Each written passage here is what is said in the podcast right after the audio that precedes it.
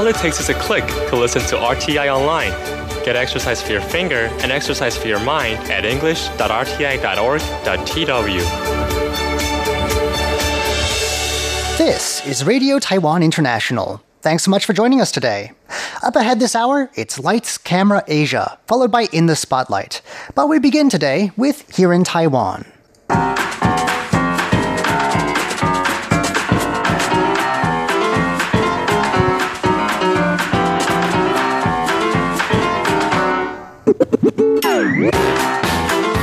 Hello and welcome to Here in Taiwan. Today is Thursday, March 14th. I'm John Van Trieste, and joining me here in the studio today, it's Shirley Lin Hi, John. and Paula Chow. Hello. Up next, we often talk about the decline of reading around the world, but you'll be shocked to hear how many people in Taiwan haven't touched a book in at least a year. Then, how Taipei's metro is raising awareness about climate change, and why the upcoming Tomb Sweeping Festival is a headache for firefighters. All that coming up next. Please stick around.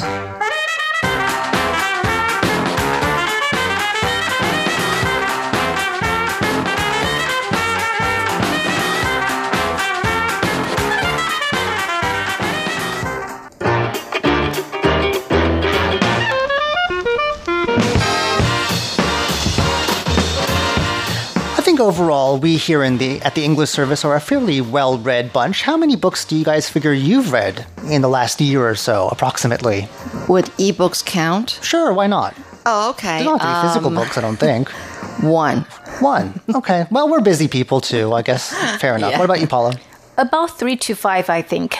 Well, Oh, good Paula, for you. are an outlier, it seems like, because you have a report here with some very, I don't know what the right word is. Is it depressing? Is it alarming? I guess both. Statistics about uh, readership in Taiwan. Okay, that's actually a survey uh, conducted by the United Daily News. And the survey found that over 40% of the respondents didn't even read a book, one book, uh, last year. And uh, once again, that includes like ebooks and things like that. Oh, that does not that does not include ebooks. Well, I don't think that's very fair. Right. Then I mean, I've I've read both in the last year, so Yeah. Right, Oh, and, and the survey also found that 65% of the respondents didn't buy any books last year. so that includes electronic books, I guess, because that costs money. They're not free usually. Mm-hmm. Right. Nope. And then if you ask them, um, so so people they I mean they don't enjoy reading, and then if you ask them, then when was the last time um, they read a book? And thirty two percent said that's about one to three years ago. Forty percent said they um, they don't have uh, the reason why they don't read books is because they don't have time. It costs too. I mean, it takes too much time. Well, I would agree with that. I think a lot of people here do a lot of overtime work and work when they should be resting. But at the same time, like, I mean, people just stare at their phones now instead of they used to read newspapers and things on, on trains and buses and, you know, the metro, and now they just stare at their phones. There's plenty of time there for people to read. They just don't do it. And That's Right. the time I read. Uh, Really? My ebook was when I commute. That's what 'Cause I've it done takes me too. an- Oh, yeah, I know. So I don't Yeah. think that's really a good excuse. Anyway, uh, 21% have said that they don't enjoy reading at all. So that's, you know, they gave you an honest um, answer. And for those uh, who do read, uh, 33% said they spend one to three hours per week reading. And then uh, 12% said they actually spend nine hours per week reading, which is good. That is good. So I guess there's a fair mix here. Uh, the people who do read read a lot, and uh, the people who don't read just don't. I guess it's quite polarized. Very polarized. well, that's it's pretty alarming. I think though, like more than twenty percent just don't like reading. I don't know. Maybe they just haven't been introduced to the right books. You know, Probably. this is why libraries. didn't go to the Taipei International Book Fair. That's like true. you did. Fantastic books there. Um, but you know, this is why I guess library education is important for kids. You got to get them started early, get them hooked. You know.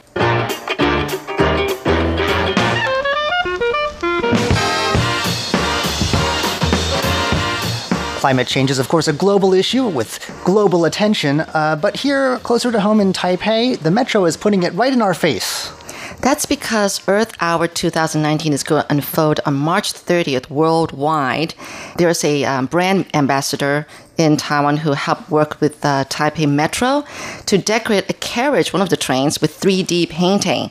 And we're talking about paintings that uh, looks like the glaciers around the world is melting, and you you'll feel like you're standing on at the top of an abyss. You know, They're sort of. Um, so it's kind of cute. I, I'd like to catch this train if I can. So they're sort of like decal stickers almost, and it's not unusual for these to show up once in a while on Taipei metro trains. They're usually advertising something or some event, though. yeah, so it's always exciting.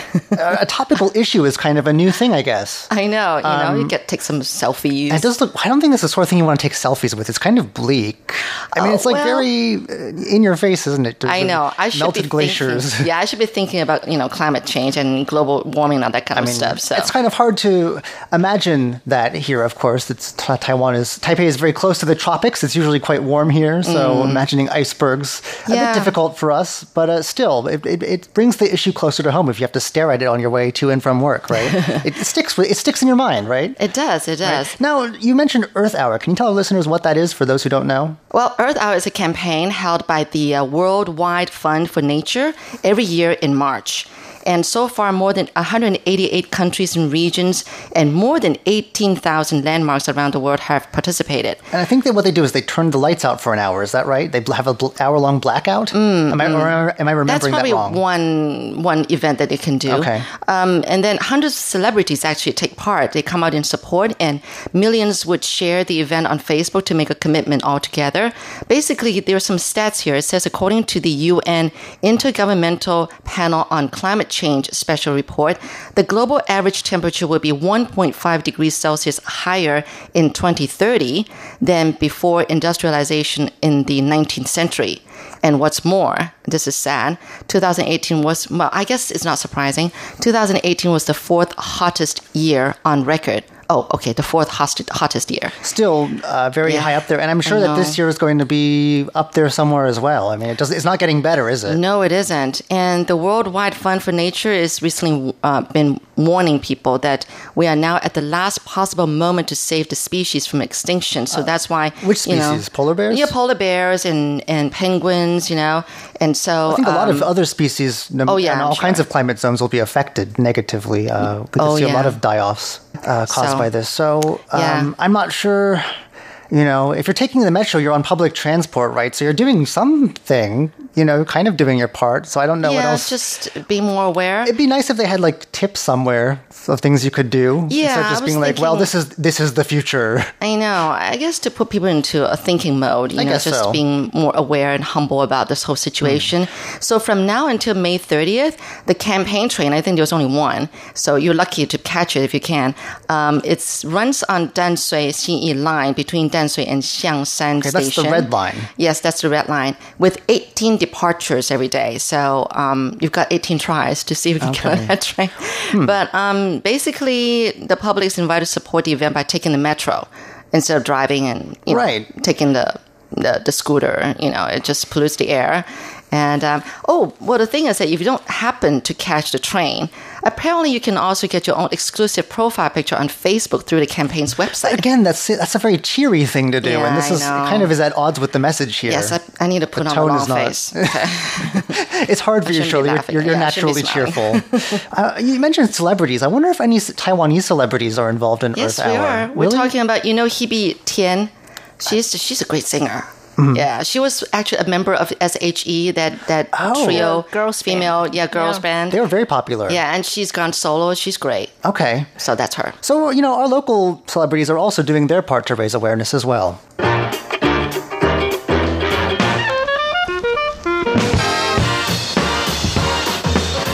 Well, the Tomb Sweeping Festival, despite the name, uh, is uh, sort of a marker of spring. I think in a lot of people's minds, it's sort of like, ah, spring has come. You Oh, know? yeah, because it's in April. despite the fact that there, there's tombs involved, and uh, it's when people go to the, the graves of their ancestors and clean them up a bit. Um, so you know, it's associated with you know remembering those who've passed on, and also springtime. But there's another association if you're a firefighter in Taiwan, and uh, what's that, Paula? It's actually a headache for them. That's the re- uh, it's because um, you know people um, observe the tomb sweeping day by by visiting their ancestors' you know graves, Right. and they, what they usually do is they will burn incense uh, or paper money. And then sometimes they because most um, traditional graveyards uh, that's in mountainous areas, so so those places have lots of um, wild plants and foliage and trees. right. So just so so to clean up the area, a lot of people actually you know um, burn those weeds, burn those Okay. um, wild plants, but they didn't put out the fire. So that's the reason why. Like they thought Right. just put Leaves it out. fires unattended. Well, it's not. It's not. They didn't put out fire. I think they did try, but they didn't put out the fire Successfully. completely. Completely. Yeah, so that's the Oh. reason why. So there are lots of fires, especially before and during the, the tomb sweeping festival. Right. You know, firefighters said they are just when they receive a phone call uh, saying that oh, there's a fire in this cemetery. They, they you know, they just they think Roll their eyes. Oh, it's here we really go again. Depressing, right? Here we go again. Um, so you mentioned spirit money. I think most of our listeners know about incense sticks, and they're burned, you know, for prayers and also for the dead. But uh, in the case of s- paper money, what is that exactly? I think it's the silver kind specifically that's burned for departed spirits. Is that right? right. I- I the think, silver yeah. one, yes. So right. it's it's it's like paper, right? for them to use in the afterlife. And it's sort of a You burn grayish color with maybe some foil stuck to it to make Mm-hmm. it shiny. And it's like play money, kind of, except it feels like a bit like thick stock paper when you touch it.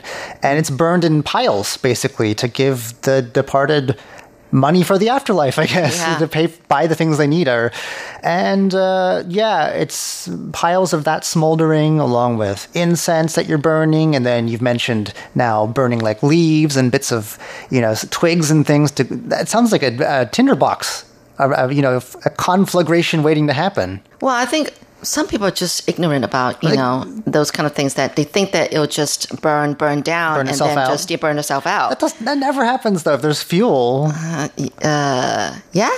There's fuel. Well, the good news is, is, that it's been kind of rainy lately, so hopefully, when is the Tomb Sweeping Festival? It's in a few weeks. Uh, it's in, uh, in, early April. Um, so, April the. 5th. If I think. our recent right. spate of rainy weather holds out, I mean, at least that should make it harder to burn all this stuff. Actually, to educate to educate the public about yeah. burning everything down. right, not burning everything down. They actually, uh, fire department in Taoyuan City.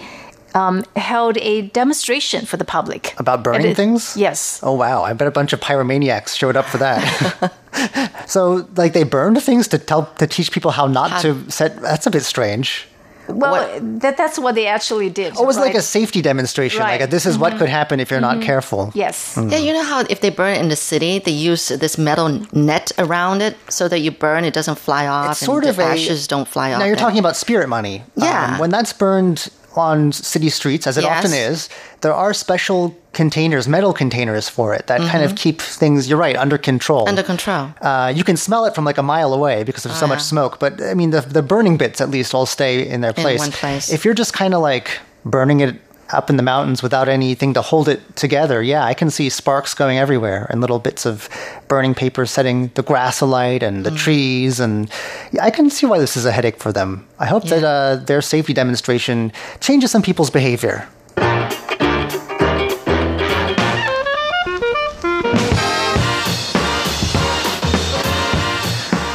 Overwork is a big problem here in Taiwan, and a lot of people, after a long day, after a long shift, find themselves exhausted beyond words. Uh, and that leads people to say some very funny things sometimes. Is that right, Shirley? Yes, that is right. Um, actually, this is this was coming from a truck driver himself. He had a really embarrassing moment. Uh, one night, he was driving. Uh, his you know he's a truck driver, and he was on his way home. He decided to stop by a convenience store to get some coffee to you know give himself some stimulant. Power through the night. Yeah, power through the night. Um, he walked in. He was so tired. He walked up there and, and up to the shopkeeper, and I was like, he he didn't know what he was, where he was, and what he was supposed to say. And then the guy said, um, "Can I help you?" He said, "Give me full tank." Like gas. So he thought he was in the- Yeah, he thought he was at the gas station because here, you know, you, you know, all these people who help you, you know, pump the gas. Right. They come up to your window and they say, "Can, I help, you?" Right. Yeah. So it was an automatic response. I mean, he's a truck driver. I'm sure he has to fill up his tank all the time. Oh, poor guy. Wow, I that- know. that is a bit odd. Yeah. So anyway, but that triggered a lot of people chiming in about their embarrassing moments. Is this all, you know, Yeah. due to fatigue, overwork? Yes, due to fatigue. So Yeah, people are so tired that they don't even know where they are anymore. I know. Times people are workaholics, and Mm. and um, anyway, there's one guy. He said that he wanted a convenience store. He was ready to get some cigarettes, but then he said he said instead he said. Um, like a, a drink's name and said um, less ice, half sugar. So it's like the, it's it's like he rattled off his regular order at the local drink, Drink stand. store stand, yeah. Okay, I see. know. And then another guy. Well, this was actually a shopkeeper himself at a convenience store, and he was handing a cup to someone who was going to fill up on these um, Slurpees, you know, like smoothie, that ice drink. And Mm-hmm. um, and then the shopkeeper was going like, "Be careful, don't burn your finger." you know, Oh yeah, like it didn't. Yeah, I it didn't make it. sense, right? Right. But um, yeah, it's it was something a that people say all the time, and it's like you know au- au- automatic Yeah, almost. Automatically, yeah, I know. So that could have been embarrassing. But anyway, doctors are saying that um, this is some this is a this is a phenomenon that's sort of like half asleep, and it's because you're just too tired from lack of sleep. It's like somebody saying bye to you, and you go "you too," or like you, yeah, something. yeah. You're not Oh, really, you're only half there. Really, That's happened to me. I know. It's like- and usually, sometimes it's just you know a matter of like a second to thirty seconds when you just like you lost your mind and you have no idea where you are Is and that what called, you're doing. Is that like micro sleep? I think they call it.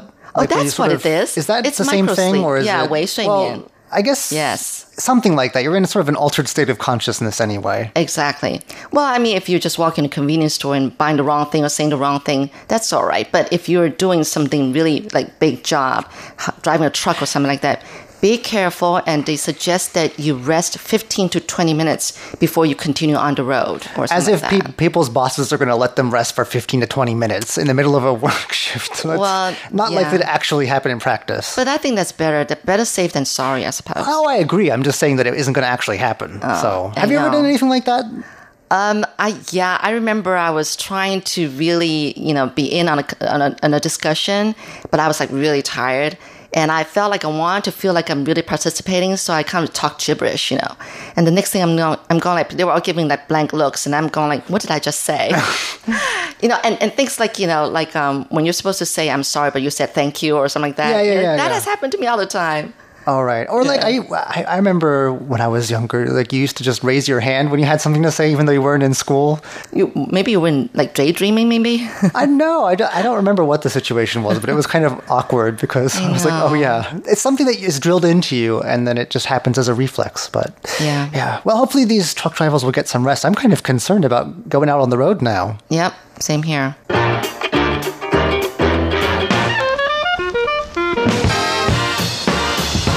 Right, back over to Paula with a story of a medical miracle. It is a miracle. It's a story about a 67 year old woman. Three years ago, um, she had a car accident and she was actually in a coma.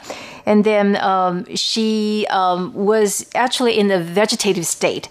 It was a miracle because earlier this year, she suddenly woke up and she is able to talk. She is able to, you know, feed herself. Right now, she um, she is still confined to the wheelchair, and she's um, staying at a charity called the the Janice Social Welfare Foundation. It's a charity um, that, uh, especially for those who are physically and mentally challenged. But it's really amazing because after three years, I mean, she suddenly, um, you know, she suddenly woke up. And so the Miaoli County um, magistrate Xu Yaochang and he, his wife uh, went to the charity to visit a woman, and the woman um, actually gave them a big smile, and she told them that well, she has never had a steak before, so she would like to go home and have steak. and have steak. Oh Right. wow, that's an well. I guess you know, live life to your fullest, especially after a situation miracle like like that. that. Yeah, absolutely. Why not?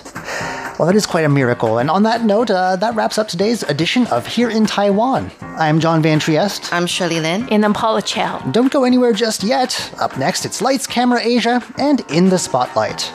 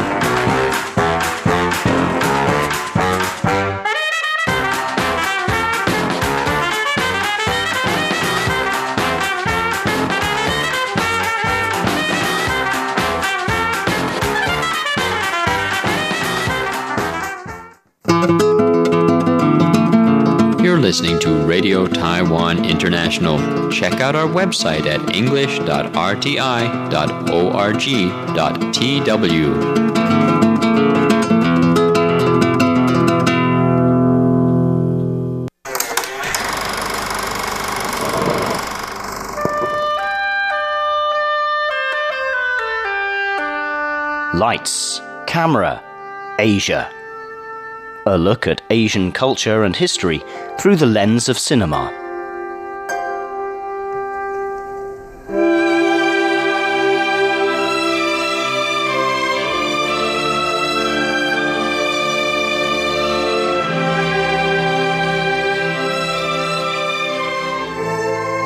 Hello and welcome to Lights Camera Asia.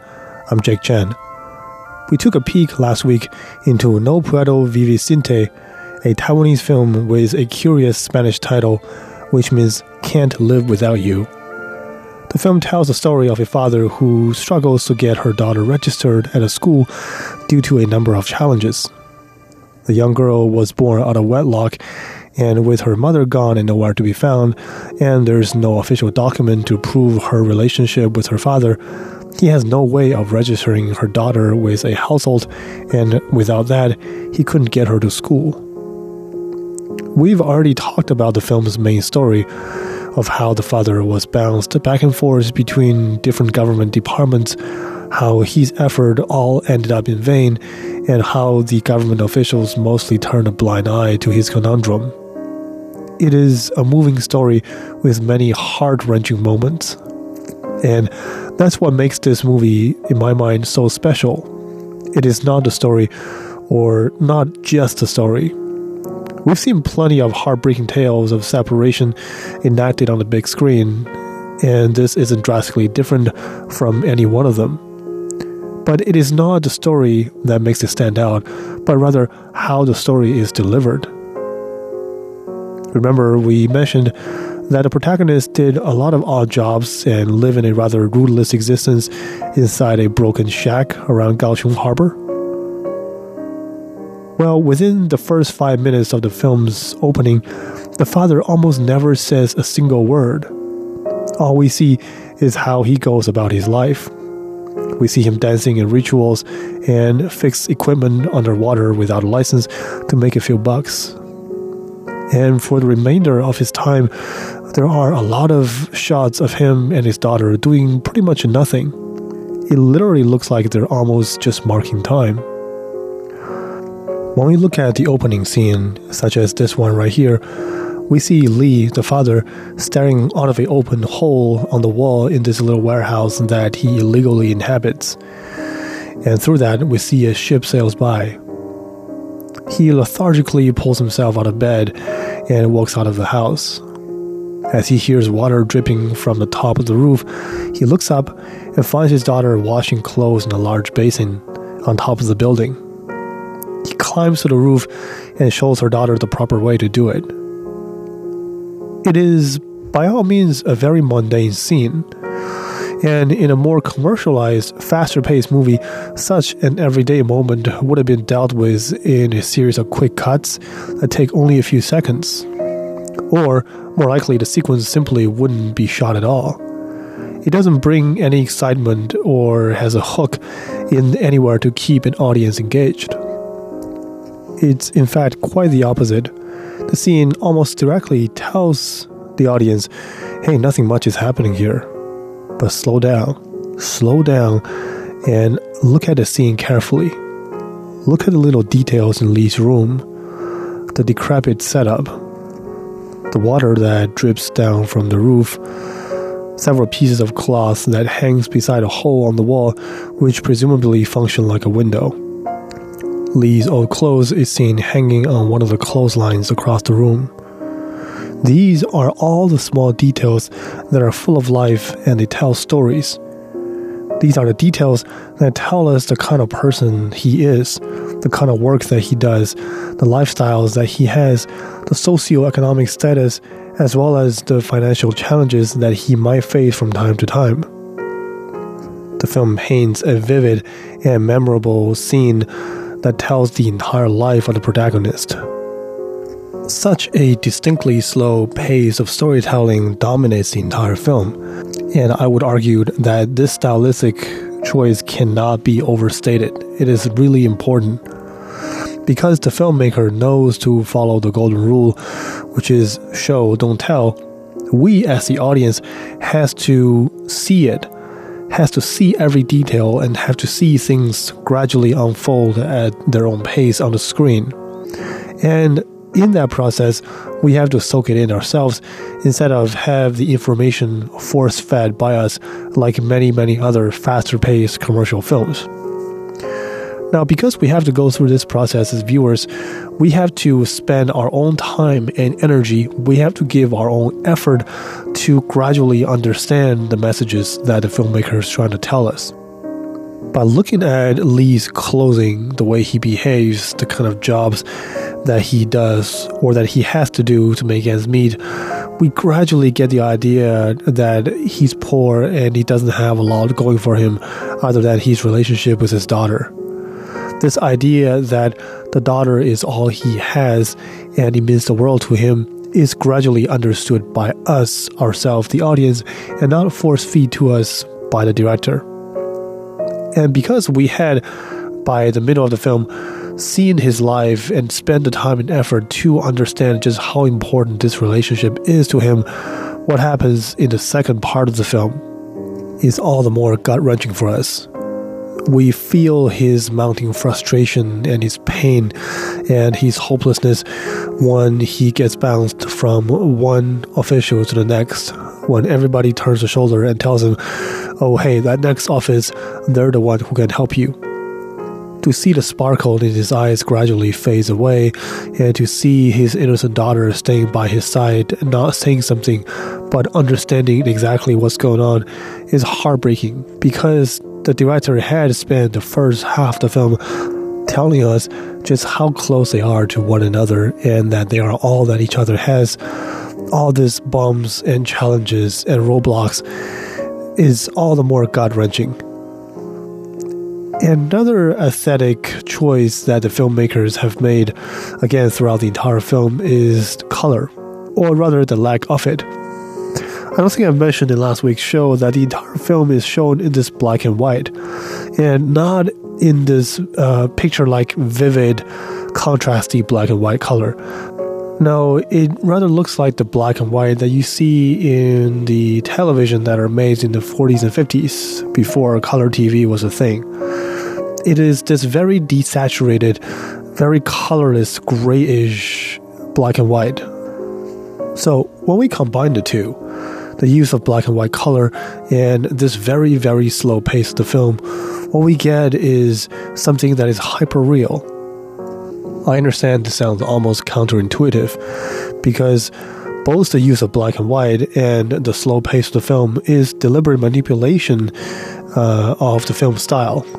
Black and white is the strip of coloring and the film's slow pace is the result of deliberate manipulation by both the director and the editor.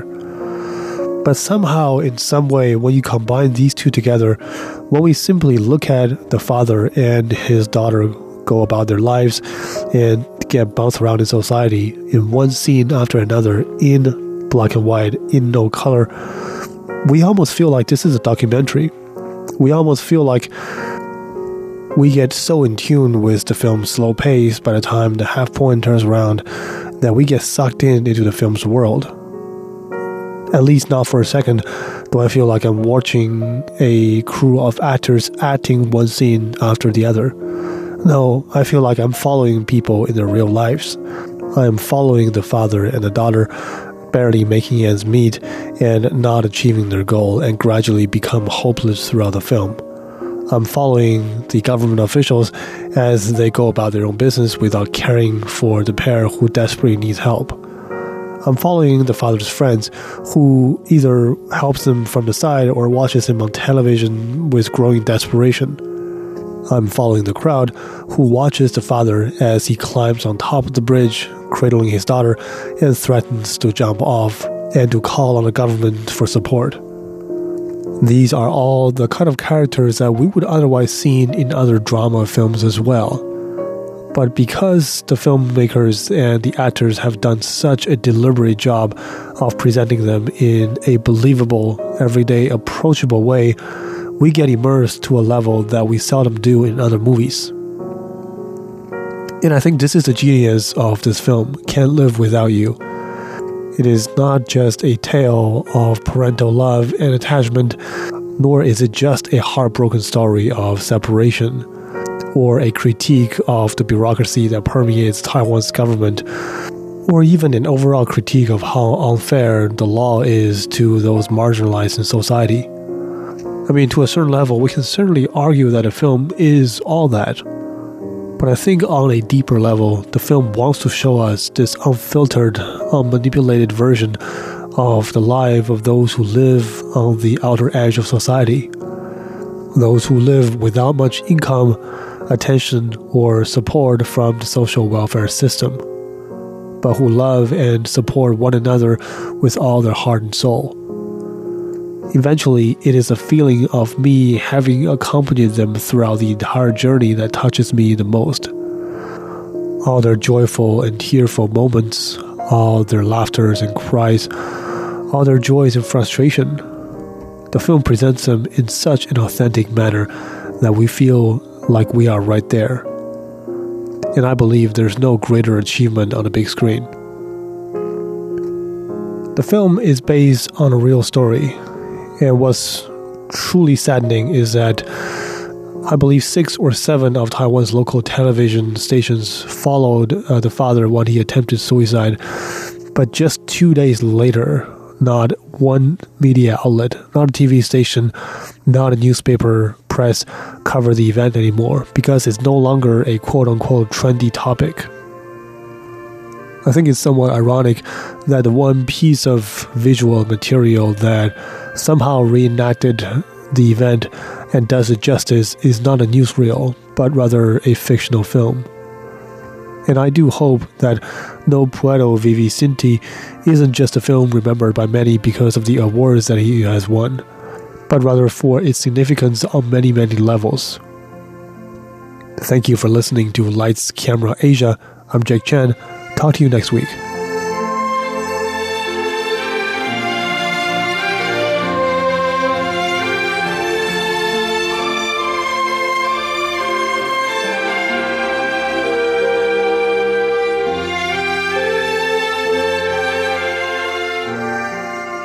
What do you know about Taiwan? I know who the president is. What about their local music and food? Well, hmm, what do you suggest? Tune in to Radio Taiwan International. Here at RTI, we offer the authentic Taiwan experience.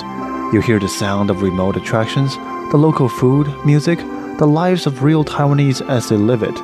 Visit english.rti.org.tw. Listen to the real Taiwan. Ladies and gentlemen, here's Shirley Lin with In the Spotlight.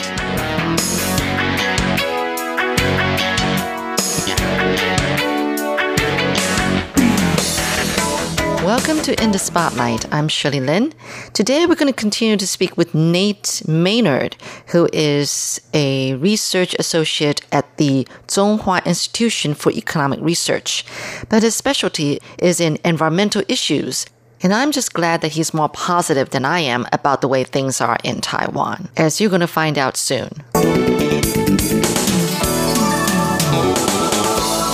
you know, there's only a small group of people who are really serious about the environment. How do you think we can really get the population, the public, to really go in on the same practice and same consciousness about the environment? It's so hard. I think it's changing. Yeah, but very slowly. I would not say that. I think Really? it's changed really, really fast. If you think about plastic pollution, the ocean garbage patch was discovered in 2009. 10 years later, we have companies now committing billions of dollars to recycling initiatives, to using 100% recyclable materials, and there has been a total consciousness shift in terms of plastic awareness. Climate change took at least 30 years to get to that same point. So plastic made that jump much, much faster. And I think we're going to continue to see that consciousness growing. We don't really see people stop caring about the environment. I'm sure there's some, but you don't really see that trajectory. And also, as incomes rise, as education levels rise, environmentalism increases. So, will that change be fast enough to make a measurable difference for the environment? I don't know about that, but I can tell you that more and more people are interested in the environment. What issues have you come across while at CIER? I might have to remind my listeners what it is the Chung-Hua Institution for Economic Research that has been unforgettable. Research topics that are unforgettable. Okay, that's that's uh, that's surprisingly easy actually because Really? it's it's the work I'm doing now in regards to circular economy. I mean, That's, Taiwan a, that's kind of a very new thing. Maybe in the it's last new in name, but in name. Taiwan. Well, really, we've been doing it forever, right? Because in the past, people just didn't have money. Didn't have a name for it. Well, we've been doing it for a while. You know, Okay. like the the whole concept of the milkman, which I never experienced, but you know, you put out your glass bottles, and the milkman comes and takes them and puts back um, full milk bottles. That Yeah. was the circular economy, and now we have companies trying to bring that model back.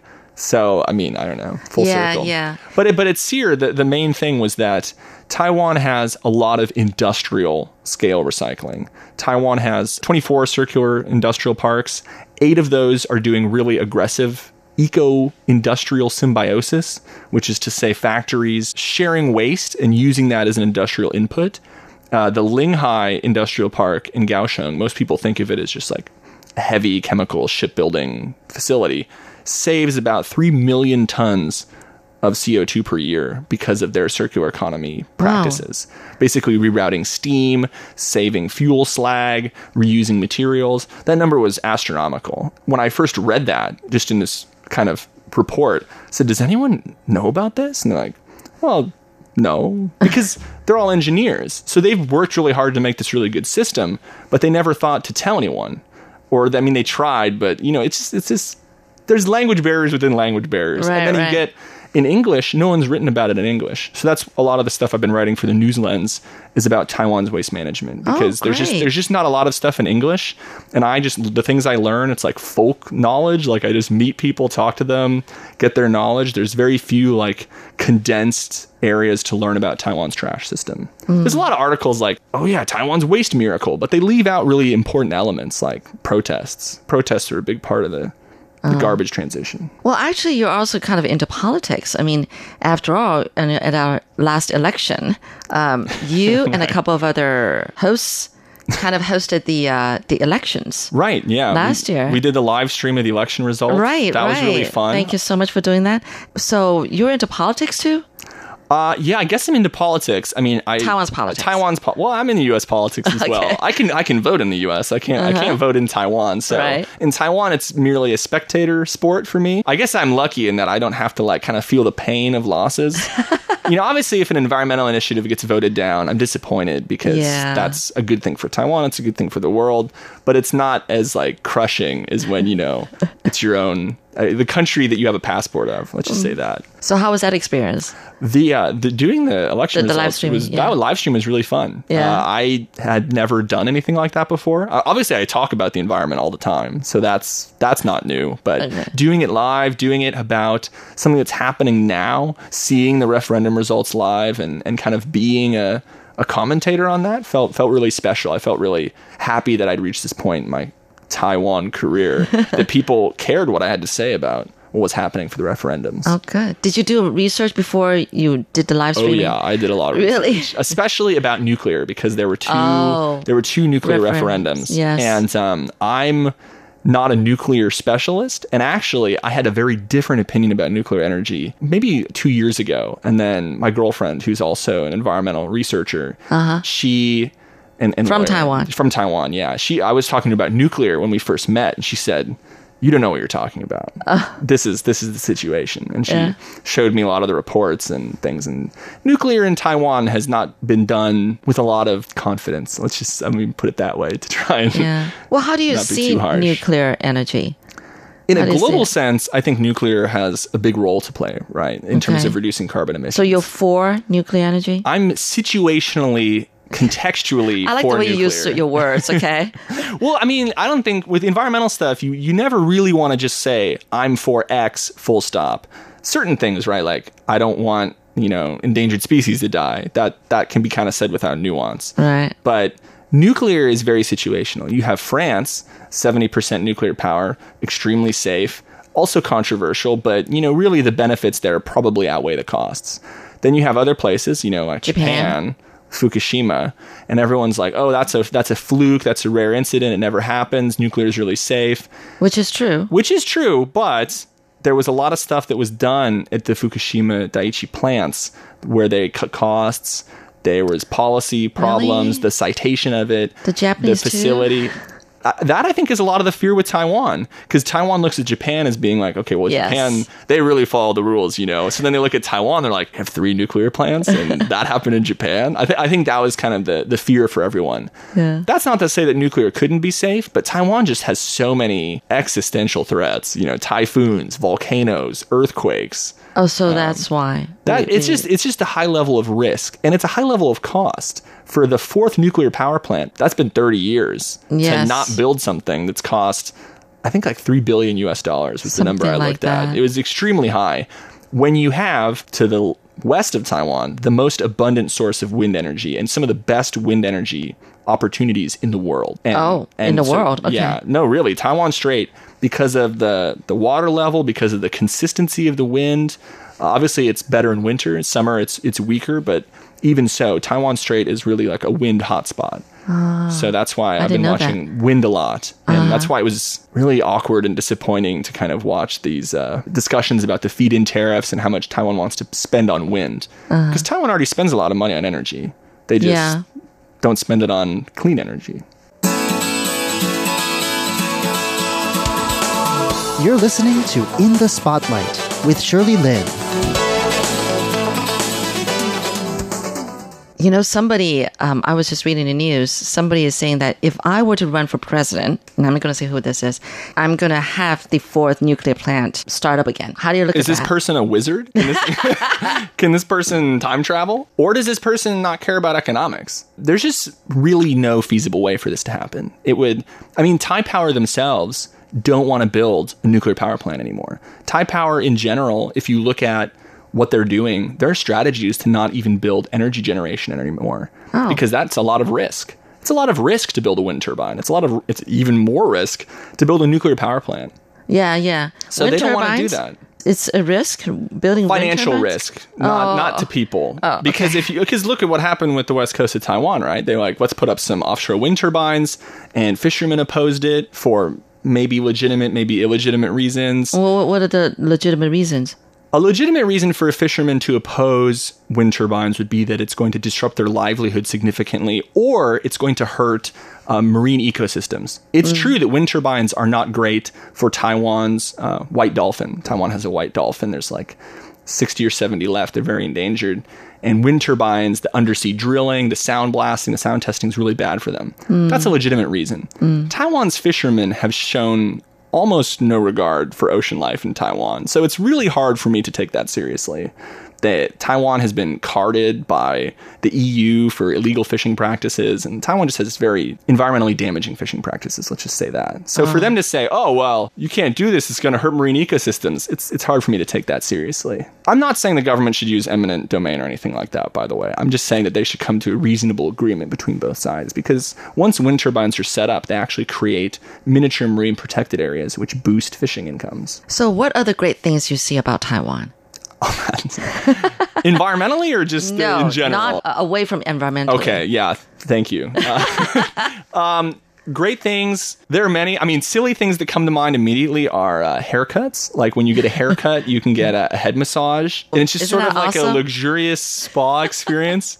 You know, um, that's sort of a silly thing, and maybe I've outed my my secret. No, uh, that's not my silly secret because hobby. my son, yeah, he just loves it when he says that, you know, I'm going to pay him for a haircut. Oh, yeah, yeah, let's do that. And it was the massage he was looking forward to and just Oh, yeah. falling asleep, take a nap, you know. yeah, right you're in this dark room. It's Yeah. it's great. And then I hadn't done it until one of my friends. He's like, "You never got your haircut in Taiwan." I mean, I got my haircut, but I never went and got the whole Oh, treatment. okay. And then once I did, I was I was sold. And I and I I keep going back to the same place, even though I've moved, just because same person, probably. Yeah, because it's just it takes so long to be like. I want my hair like on the sides shorter, and so it's we have it we have it locked down. That's good, and then healthcare. You know, oh, as Oh, an yes. American, I had just trained myself to not go to the doctor just for cost reasons. You know, even mm-hmm. even silly things like the dentist. Mm-hmm. In Taiwan, you go, people speak English. I could probably speak with them in Mandarin, but with doctor stuff, it just helps. You know, just anxiety levels, just speaking in English. Yeah. And then uh, the dentist is great. It's cheap. The healthcare system in Taiwan is is amazing. There's problems, obviously. It's really hard on doctors. They have to see like 80 patients. I ask yeah. my, I, maybe I'm weird. I ask my doctors like, "What's your life like?" yeah, and, they, tell you. Yeah, and they're They have time so- some of them you? are more open. They're very quick. They're like, "I see too many I know. patients." Okay, anyway, bye. You know, it, it was very fast. So I I feel bad, but they it's it's great. You ask in Chinese, right? Uh, it depends on the doctor. Oh, some okay. doctors I speak in Mandarin with. Some doctors I speak in English with. I don't know. Because if why. you speak Mandarin with them, they probably feel more at home. I don't know. sometimes it depends on the It doctor. depends on the per- person. Yeah, it does. you know, sometimes like a foreigner speaking speaking oh, Chinese Oh, that, to me. that's a whole thing. You know, sometimes I've had like 20, 30 minute long conversations where I'm only speaking Mandarin and they're only speaking English. English.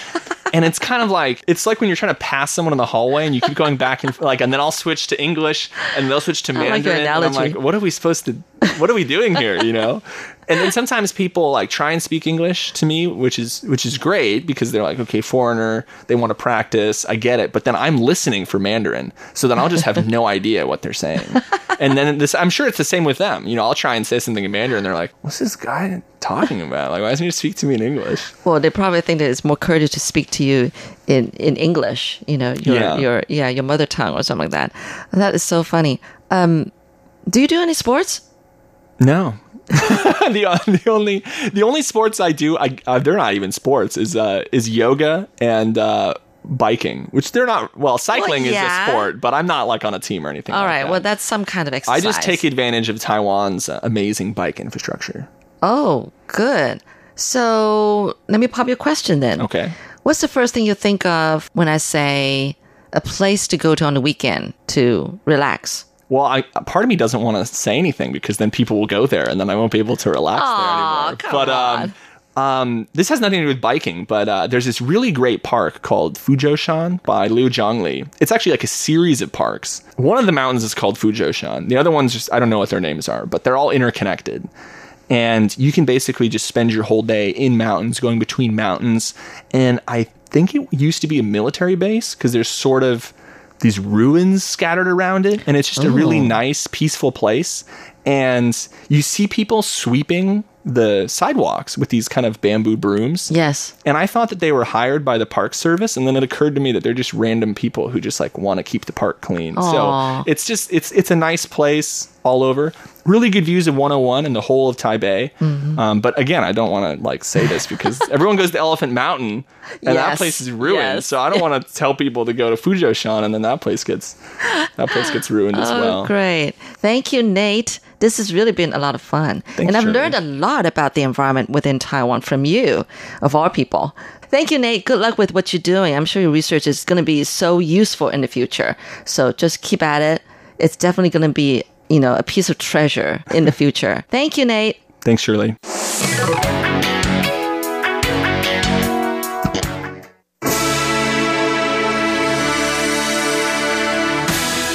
Thank you for listening to Radio Taiwan International, broadcasting from Taipei, Taiwan.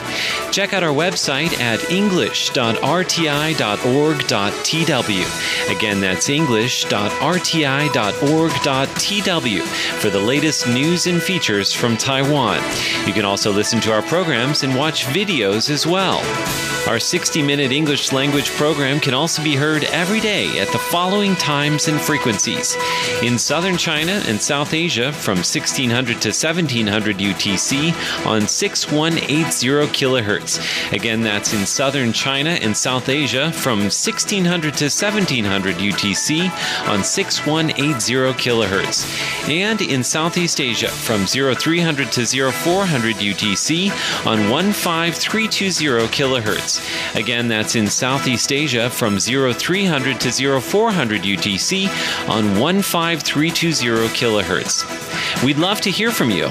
Please send your comments to PO Box 123 199, Taipei, Taiwan. Again, that's PO Box 123 199, Taipei, Taiwan. Or send an email to rti at rti.org.tw. Again, that's rti at rti.org.tw. Also, visit us on Facebook. The address is fb.me forward slash Radio Taiwan International. Once again, on Facebook, we're located at fb.me forward slash Radio Taiwan International for videos, photos, and news of interest from Taiwan. Thank you once again for listening to Radio Taiwan International.